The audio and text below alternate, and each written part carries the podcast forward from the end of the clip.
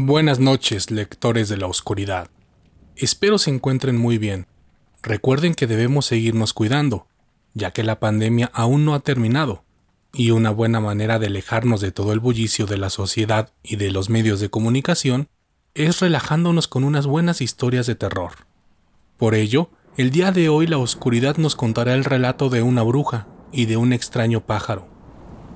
Así que relájense en el lugar donde estén, cierren los ojos y pongamos atención a esta historia que, hasta el momento, no había querido ser escuchada. La bruja Martina.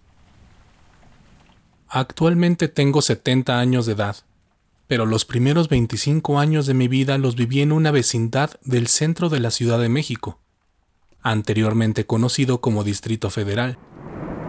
En la actualidad, esas vecindades están sucias y destruidas, pero en algún momento fueron el hogar de cientos de familias que llegaban de las distintas provincias del país para buscar una oportunidad en la creciente ciudad. Una de esas familias fue la mía, ya que mis padres venían de un pequeño pueblo perteneciente al estado de Puebla, y en la Ciudad de México fue donde encontraron la gran oportunidad para prosperar en la venta de tacos de canasta.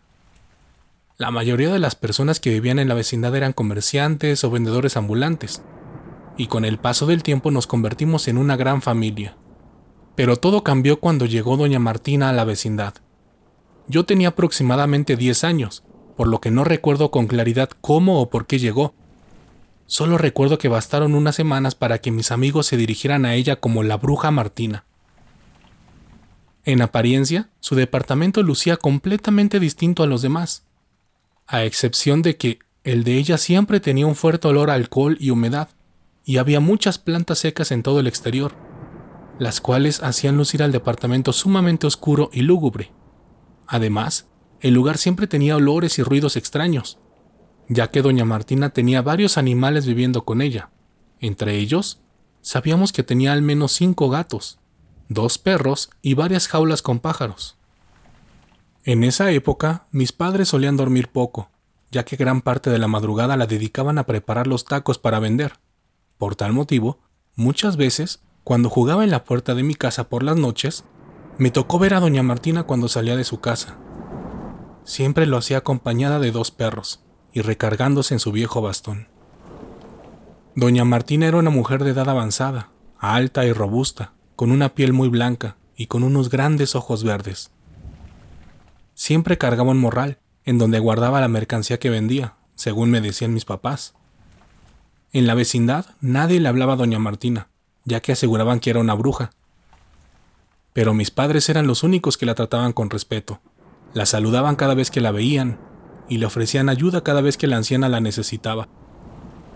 En una de esas ocasiones en las que la anciana necesitaba ayuda, mis padres me mandaron al departamento de doña Martina para ayudarla a bajar una bolsa de arroz de su alacena.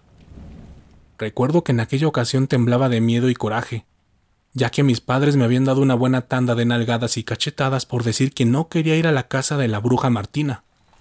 Así que limpiándome las lágrimas y armándome de valor, toqué tres veces a su puerta. Lo hice muy quedito para que no me escuchara, y así decirle a mis papás que doña Martina no estaba. Pero justo cuando di el tercer golpe, la puerta se abrió lentamente ante mí. Pásale, Paola, me dijo, con una voz ronca y suave. Esa era la primera vez que la escuchaba hablar, ya que por lo regular doña Martina solamente solía hablar con mis papás, y yo siempre estaba lo más lejos posible de ella. Así que con miedo, pero obligada por el mandato de mis papás, entré al departamento, dejando la puerta ligeramente entreabierta, por si necesitaba salir corriendo. El departamento estaba completamente oscuro. En la sala alcancé a ver una vieja mesa con solamente dos sillas, una mecedora y tres enormes libreros, llenos hasta el tope de libros, revistas y hojas por doquier. Y en las esquinas tenía figuras de lo que parecían ser santos, medianamente iluminados por varias veladoras. Estoy en la cocina, Paola. Ven para ayudarme, me dijo la anciana. Yo seguí caminando entre la penumbra, casi orinándome del miedo al no saber cómo reaccionaría al verla de cerca por primera vez.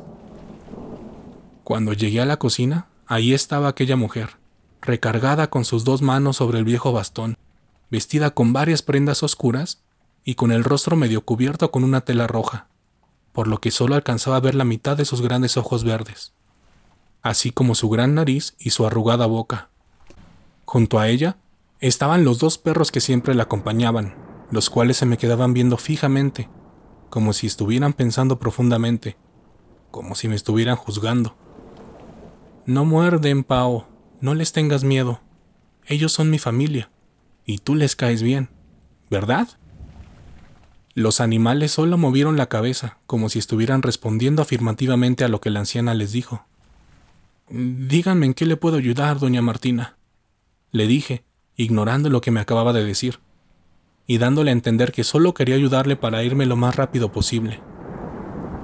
Bájame por favor el arroz que está en la parte de arriba de la alacena, Paola. Me dijo, señalando con su huesudo dedo el compartimiento derecho de su alacena. En cuanto la escuché, tomé una silla que estaba cerca y me subí en ella para alcanzar el arroz. Lo tomé y con miedo extendí mi mano para dárselo a la tétrica anciana. Gracias, pero ayúdame en algo más, me dijo, dejándome con la mano extendida y caminando hacia la azotehuela de su departamento. Yo sabía que no podía negarme, porque mis padres me darían otra tunda, así que la seguí. Ya en la azotehuela, la anciana se sentó en una vieja silla de palma, acompañada de sus animales, y me dijo, Dale de comer a mi pajarito, que él quiere conocerte. Lo hizo señalando una gran jaula con su mirada, la cual estaba tapada con una enorme tela. Cuando la jalé, pude ver una gran jaula dorada, casi de mi misma estatura, y en su interior estaba un enorme pájaro dormido, con plumas color verde, rojo y amarillo, y con un enorme pico plateado. Yo nunca había visto nada parecido, así que me acerqué a la jaula para verlo con detenimiento, cuando de pronto abrió sus dos grandes ojos. Y quizá no me van a creer, pero aquel pájaro tenía dos ojos de humano, se movían lentamente, de un lado para otro y de arriba hacia abajo, como si me estuviera inspeccionando. Dale de comer, me dijo doña Martina, con un tono de voz bajito. Yo rompí la bolsa de arroz con mis dientes y vacié un poco en una de mis pequeñas manos temblorosas.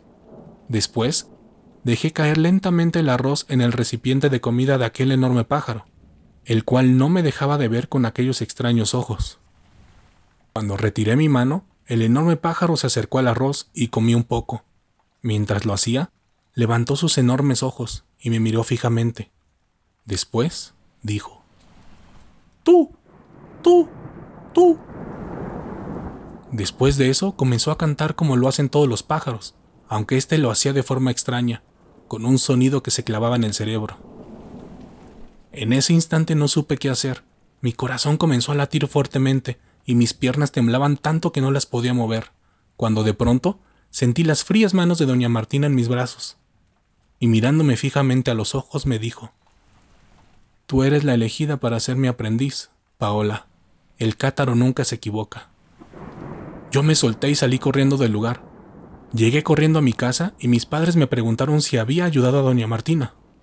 Yo les dije que sí, y me fui directo a mi cama. No les dije nada de lo que había sucedido, porque sabía que no me iban a creer.